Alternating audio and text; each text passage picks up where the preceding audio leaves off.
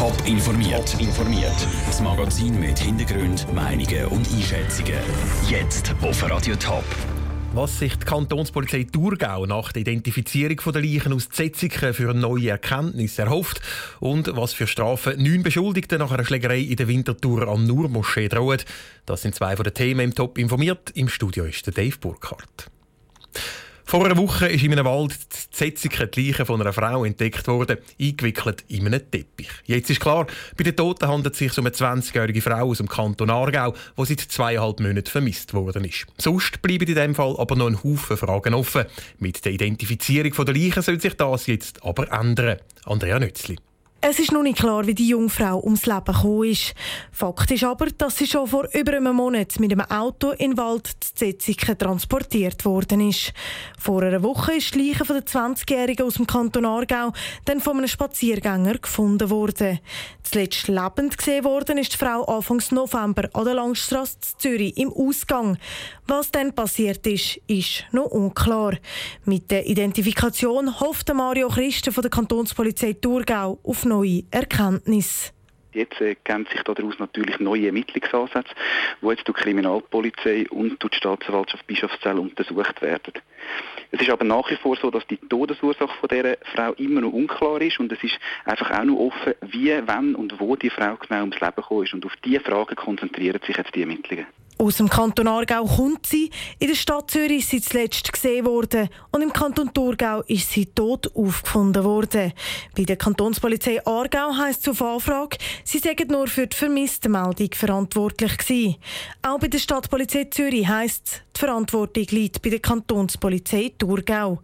Trotzdem wollen sie jetzt mit den anderen Kurs zusammensitzen, sagt Mario Christen weiter. Die tote Frau ist erst jetzt gerade vor kurzem identifiziert worden und jetzt sind das natürlich weitere Schritte, dass man mit anderen Polizeikorps, die da involviert sein dass man mit denen zusammensitzt und dass man da auch miteinander Informationen austauscht, die die Ermittlungen können voranbringen können. Bis gestern sind etwa ein Dutzend Hinweise bei der Polizei eingegangen. Die Kantonspolizei Thurgau erwartet aber, dass nachdem jetzt bekannt ist, wer die Tote ist, dass noch viel mehr Hinweise eingehen. Der Beitrag von Andrea Nötzli. Die Kantonspolizei Thurgau sucht weiter Züge. Es geht vor allem um die Zeit zwischen dem Verschwinden Ende November und der Weihnacht. Mehr Infos gibt es auf toponline.ch. Die ehemalige Moschee am Nur Winterthur sorgt heute wieder einmal für Schlagzeilen. Nach einem Vorfall vor 15 Monaten, wo zwei Moslems verprügelt worden sind, sind jetzt neun Personen angeklagt worden. Ihnen droht zum Teil höhere Strafen. Vera Büchi. Passiert ist es im November 2016. In der An-Nur-Moschee, die inzwischen geschlossen ist, sind zwei Männer von mehreren Personen angegriffen worden. Das, weil die beiden einem Journalist interne Informationen gesteckt haben nach dem Vorfall sind in Winterthur und Umgebung zehn Personen verhaftet worden. Gegen neun gibt es jetzt eine Nachlage, erklärt die zuständige Staatsanwältin Susanne Steinhauser. Die Beschuldigten sollen äh, gegenüber zwei Personen in der An-Nur-Moschee tätlich geworden sein, sollen sie bedroht haben und sollen sie auch in der Moschee festgehalten haben. Aufgrund dessen ist Anklage erhoben worden wegen Freiheitsberaubung, mehrfacher Nötigung, mehrfacher Drohung, einfacher Körperverletzung, mehrfacher Sachentziehung, mehrfacher Tätigkeit und mehrfacher Beschimpfung. Sollten die neun Beschuldigten verurteilt werden, drohen ihnen relativ hohe Strafen. Laut Susanne Steinhauser fordert die Staatsanwaltschaft Freiheitsstrafen zwischen zweieinhalb und drei Jahren. Keiner der Anklagten ist geständig. Das war ein Beitrag von der Vera Büchi. Mit dem Fall sind alle hängigen Verfahren rund um die Nur-Moschee abgeschlossen. Schon im letzten November ist ein ehemaliger Imam von der Moschee vom Bezirksgericht Winterthur verurteilt worden. Er soll in einer Predigt zum Mord an ungläubigen Moslems aufgerufen haben. Ein Biolädeli, ein Sandwich-Takeaway und die Stadtpolizei Winterthur. Das sind ein paar der Mieter am Obertor zu Winterthur. Die Altstadtgasse verändert sich mit dem Wegzug von der Stadtpolizei in fünf Jahren massiv. Die städtische Initiative wird darum sicherstellen, dass Obertor nicht zum Seefeld von Winterthur wird, sprich nur noch Wohnungen und Geschäftsflächen im Hochpreissegment angeboten werden. Sarah Fratroli hat mit den Initianten geredet. Die Stadtpolizei Winterthur kommt beim Teuchelweiher ein neues Dach über dem Kopf über. Am Obertor werden darum über 6000 Quadratmeter frei. Was mit all diesem Platz passiert, ist noch nicht klar. Die Stadt diskutiert unter anderem ein schickes Boutique-Hotel, Wohnungen und ein Hammam.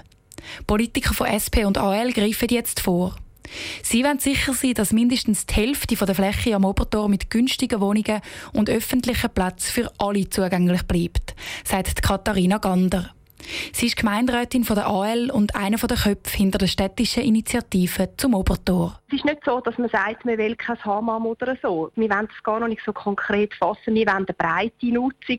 Und die Nutzungen, die der Stadtrat angedenkt hat, die gehen einfach wirklich ein bisschen in eine Richtung, die sehr einseitig ist, wo alles Nutzungen im Hochpreissegment sind. Genau in diese Richtung zielt aber die Wohnpolitik vom Stadtrat. Im Herbst hat er bekannt gegeben, dass er mit Wohnungen im Hochpreissegment mehr kräftige Steuerzahler auf Winterthur locken will. Als mögliches Areal für solche Wohnungen hat er unter anderem eben genau das Obertor genannt.